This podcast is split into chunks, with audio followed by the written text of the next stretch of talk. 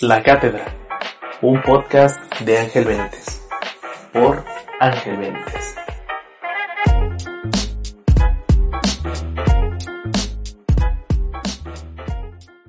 Hola, ¿qué tal? Bienvenido a una cátedra más, el podcast en donde de vez en cuando tenemos invitados profesionales, a veces no tan profesionales, pero siempre con algo interesante que comentar, dándote una cátedra desde su experiencia personal. Yo soy Ángel Benítez y ya sabes que para mí es un gusto estar aquí contigo en otro lunes de cátedra. En este capítulo hablaremos sobre un tema que suena bastante en nuestro día a día, un tema que podría decirse que es de interés para todas las personas que les gusta el tema del emprendimiento, el desarrollo personal, etcétera, etcétera. El tema del que quiero hablarte el día de hoy es la procrastinación. Y sí, yo sé que esta palabra parece un trabalenguas, pero bueno, la procrastinación es algo que realizas probablemente todos los días sin darte cuenta. ¿Cuántas veces te ha pasado que dejas las tareas para hacerlas el domingo a las 11 de la noche? Sin duda, si eres estudiante sabes a lo que me refiero. Y lo cansado que es tener que despertarte al día siguiente porque tienes que cumplir con un horario escolar. O incluso si estás trabajando, puede que también te pase lo mismo. La procrastinación es algo que se ve diario, en nuestro día a día es algo y podría apostarte una moneda de 30 pesos a que tú también lo has hecho al menos una vez en tu vida. Pues bien, la procrastinación, en pocas palabras, eh, significa aplazar las tareas o deberes pendientes. Es, eh, por ejemplo, cuando te propones hacer ejercicio y dices que te vas a inscribir al gimnasio, pero pasan dos semanas y no lo haces porque según tú no tenías tiempo, pero tienes la creencia de que el próximo mes tendrás más tiempo pero la realidad es que no será así, y simplemente seguirás en ese círculo vicioso por el resto del año, o al menos hasta que decidas hacer un cambio. Muchas veces solemos idealizar a personas famosas o emprendedores famosos porque ellos, de alguna u otra forma, nos muestran su mejor versión. La versión en donde siempre están haciendo algo de provecho, algo productivo, están cumpliendo sus deberes y se les ve muy felices terminando y cumpliendo con sus tareas. Pero no te preocupes, la realidad es que todos procrastinamos. Realmente, eh, incluso estas personas también lo hacen. Eh, también se toman sus ratos libres, también ven Netflix, también juegan Xbox, ven YouTube. Lo que tú estás viendo de estas personas es una versión editada de lo que es su vida. Realmente una de las claves para ser una persona más productiva es no obsesionarse con ser una máquina de productividad. Primero que nada recuerda que somos seres humanos. Necesitamos descansar, necesitamos interactuar, necesitamos también distraernos. Entonces, un punto clave es no obsesionarse con la idea de que tengo que estar trabajando todo el día para ser productivo. Lo importante aquí es qué haces en ese tiempo en donde, entre comillas, eres productivo. ¿Realmente lo aprovechas? ¿Estás haciendo lo que deberías hacer o estás desperdiciando ese tiempo? Por otro lado, cabe mencionar el tema de los incentivos. ¿A qué me refiero con incentivo? Pues bueno, lo que yo quiero decir con incentivo es esa motivación, esa pasión que tienes por hacer algo. Los incentivos también juegan un papel clave para dejar de procrastinar y aprovechar nuestro tiempo. Porque si tu incentivo es superior, es más fuerte que tu pereza, que tu hueva por hacer lo que tienes que hacer, inmediatamente ese dolor, esa pereza se suma ¿Por qué pasa esto?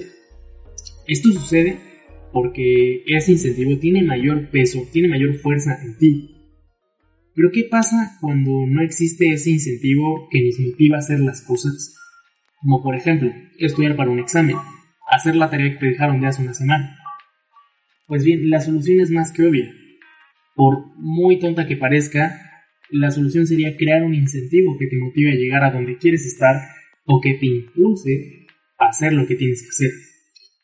Por ejemplo, si una de tus metas en la vida es ganar una beca para una universidad con gran prestigio, pues entonces usa esa meta como uno de tus incentivos para hacer tus tareas o para estudiar duro para tus exámenes.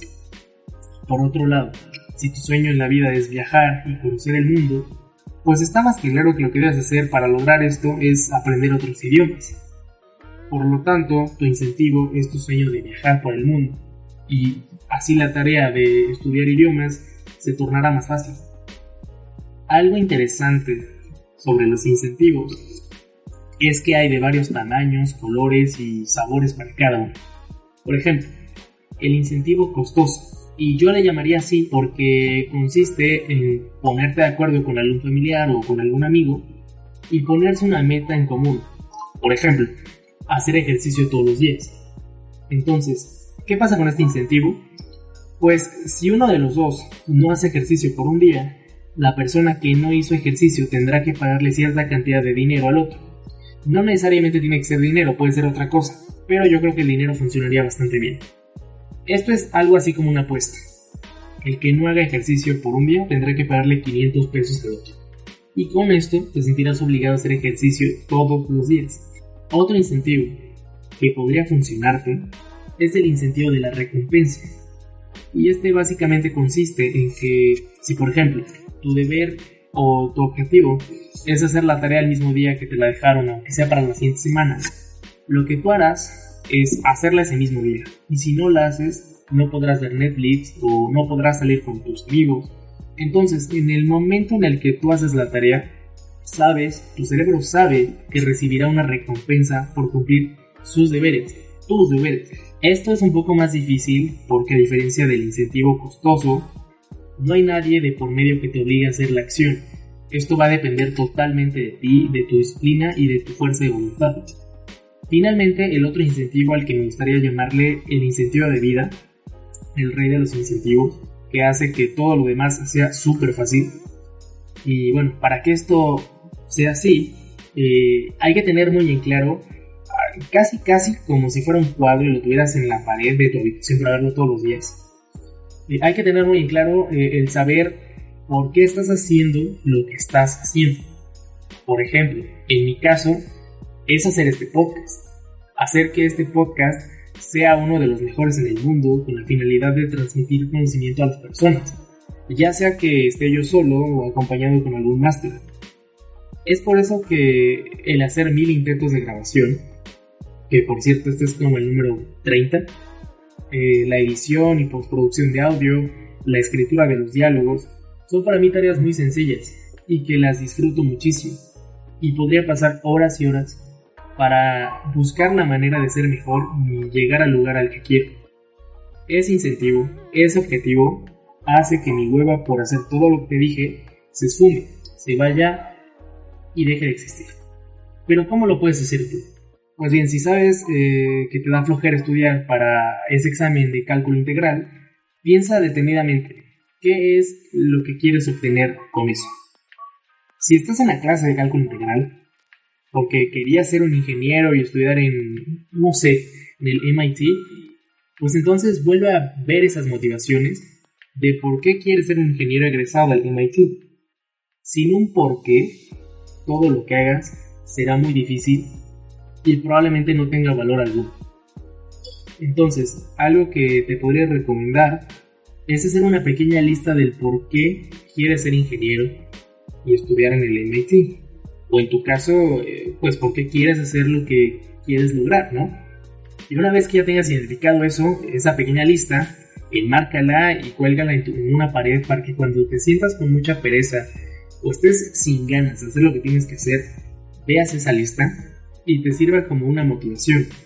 Porque, no sé, tal vez si, eres ingeniero del MIT, le demostrarás a todos que eres un genio. O porque te dará una muy buena estabilidad económica. O no sé, eh, al final tú sabrás por qué quieres lograr lo que quieres lograr. En fin, esta fue la cátedra de la semana. Espero que te haya gustado. Si quieres contarme cuál es uno de tus mayores sueños o metas, envíamelo por mensaje, lo estaré leyendo por Instagram. Ya sabes que mi usuario es arroba y pues nos vemos en una siguiente cátedra. Chao. Ya acabó la cátedra de la semana por Ángel Benítez.